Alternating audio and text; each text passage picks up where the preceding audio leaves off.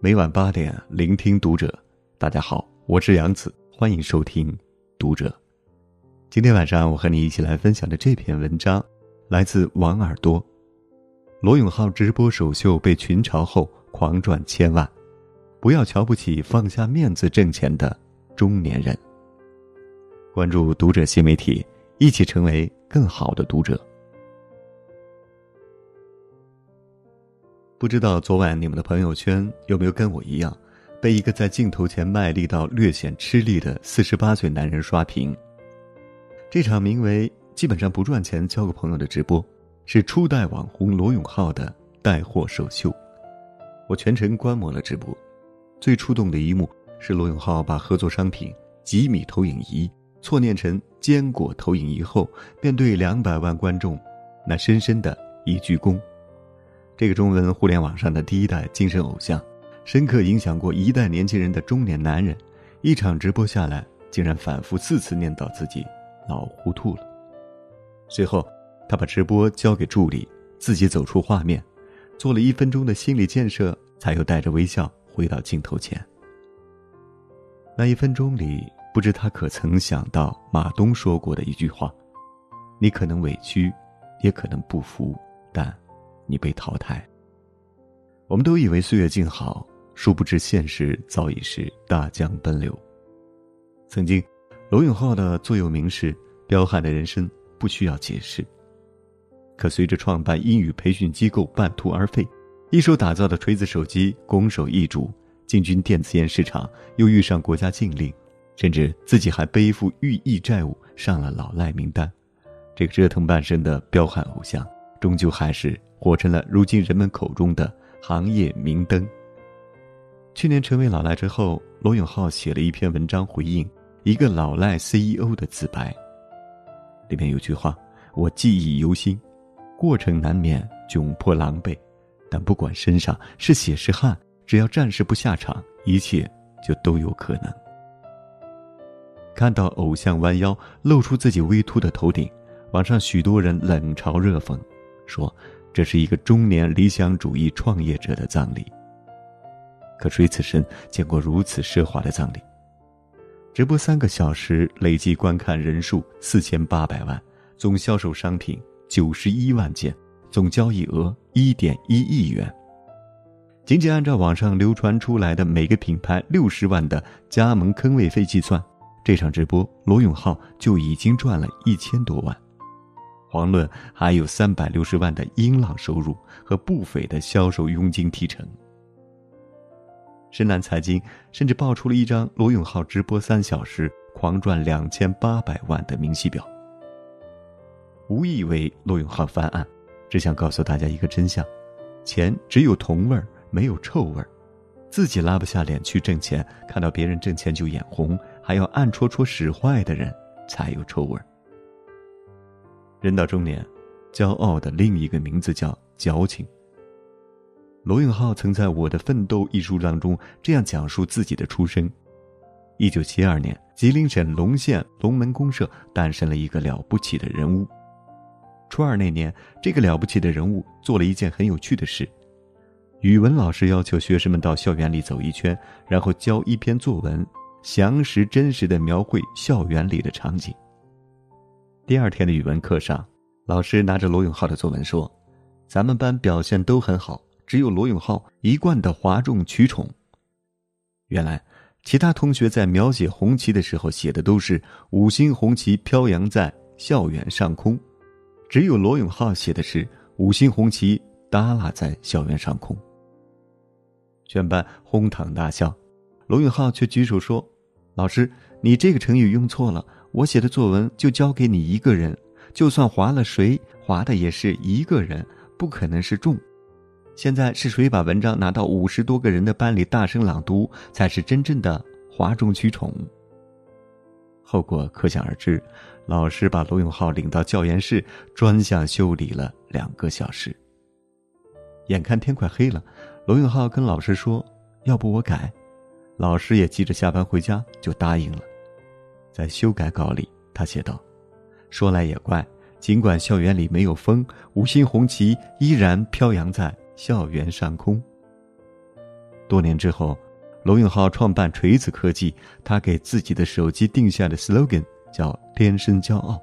在手机发布会的现场，他说：“我不是为了输赢，我就是认真。”可就是这样一个认真而骄傲的人，一位记者在采访中问罗永浩：“时至今日，你后悔当初的选择吗？”罗永浩回道：“有的鸟来到世间是为了做它该做的事，而不是专门躲枪子儿的。”现在想一想，四十八岁开始卖小米的老罗，是否像极了为生活所迫做微商的你？人到中年，骄傲的另一个名字。叫做矫情。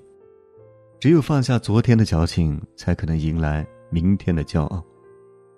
毕竟，一场直播卖了三千八百七十六台小米手机，成交额超过一千五百万，其中的佣金至少百万起，这才是货真价实的骄傲。成年人的面子是给狗吃的。今年，因为疫情，曾经的线下零售巨头人人自危。许多企业喊出了“活不过三个月”的呼救，可也有一些企业却逆势增长，销售额甚至比往年同期更好。原因很简单，那些活下去的人都学会了放下架子，扔掉面子。前几天，苏宁副总裁在朋友圈做起微商卖内裤，引起了不少人的关注。原来，因为疫情，苏宁强制要求全员卖货。哪怕你是平日里身居幕后、高高在上的总裁，也不例外。考核标准为人均保底两单，订单销售总额必须达到一千元以上，否则就要接受惩处。无独有偶，三月二十三日、三月二十五日，旅游界真正的大佬携程创始人、董事局主席梁建章亲自上阵，在三亚、贵州进行了两场直播带货。第一场卖了一千万，第二场突破两千万。走进直播间的还有林清轩 CEO 孙春来、银泰商业 CEO 陈晓东、七匹狼 CEO 李书军、上海苏宁易购总经理徐海兰、红蜻蜓董事长钱金波。任正非有句口头禅：“我要的是成功，面子是虚的，不能当饭吃，面子是给狗吃的。”在华为。不要脸才能活下去，已经成为一种流淌在血液里的基因。李健在尼日利亚做产品，费尽周折才约上对方总裁，结果在总裁门口等了三个多小时，最后当人家上厕所时，堵在厕所门口才见上一面。魏成敏在河南做售后工程师，曾经和同事连续三天三夜在冰天雪地的乡下。坐大巴，手扶拖拉机，晚上在矿山村镇为客户维修交换机，饿了就在农户家吃，困了就在机房里睡。几年后，李健创造了一年四亿美元的业绩，成了华为西非地区部总裁；魏成敏成了南泰地区部总裁。昨晚，罗永浩在直播中推广最后一件商品剃须刀时，现场刮掉了自己蓄了六年的胡子。中国人自古有蓄须明志的传统，罗永浩这一刮，何尝不是刮掉自己呵护了六年的骄傲与脸面？李嘉诚有段话很经典：当你放下面子赚钱的时候，说明你已经懂事了；当你用钱赚回面子的时候，说明你已经成功了；当你用面子可以赚钱的时候，说明你已经是人物了；当你还停留在那里喝酒吹牛。啥也不懂还装懂，只爱所谓的面子的时候，说明你这辈子也就这样了。放下面子，努力赚钱，才是成年人最大的体面。一个人有多成熟，就看他对自己能有多狠。就在前几天，李佳琦又上了一次热搜。一点三亿元在上海云锦东方买下豪宅，邻居是胡歌和唐嫣。甚至网传李佳琦的房子比他们的还大，总面积超过了一千平。不出意料，网上一大波人瞬间化身柠檬精。姐妹们，你们买的每一支口红都成了内环线大平层的砖下之魂。你只看到一点三亿豪宅的人前光鲜，可谁看到一年三百六十五天直播三百八十九场的人后拼命？经常看李佳琦直播的人不难发现，每次开播，他总是隔段时间就出去一次。有人在弹幕里问为什么，他就回复说：“我要去上一下厕所。”你以为他真的是上厕所吗？一次采访中，李佳琦透露了真相：“我可以憋尿四个小时，我只是找个借口去阳台上透口气，压力太大了，只能见缝插针的快速调节自己，让自己从高压的状态下慢慢解脱。”对此，还是罗永浩说得好：“李佳琦兢兢业业的卖产品赚钱。”还给他的粉丝们弄来很多其他地方难以找到的优惠和折扣，让自己、让厂商、让粉丝三方受益和共赢，买十点三个亿的豪宅也没毛病。三十岁之前，你还可以理直气壮的迷茫，理直气壮的找出身不好、懒惰作为借口，甚至悄悄对别人的成功吐几口酸葡萄。三十岁之后，这些事儿还拎不清。社会就不会再对你宽容了。昨晚直播的最后，刮了胡子的罗永浩露出了自己的双下巴。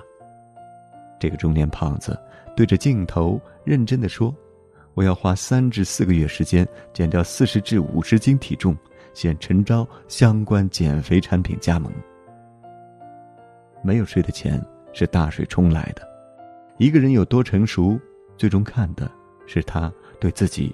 能有多狠？好了，今晚的这篇文章就分享到这里，感谢您收听本期读者，关注读者新媒体，一起成为更好的读者。我是杨子，晚安。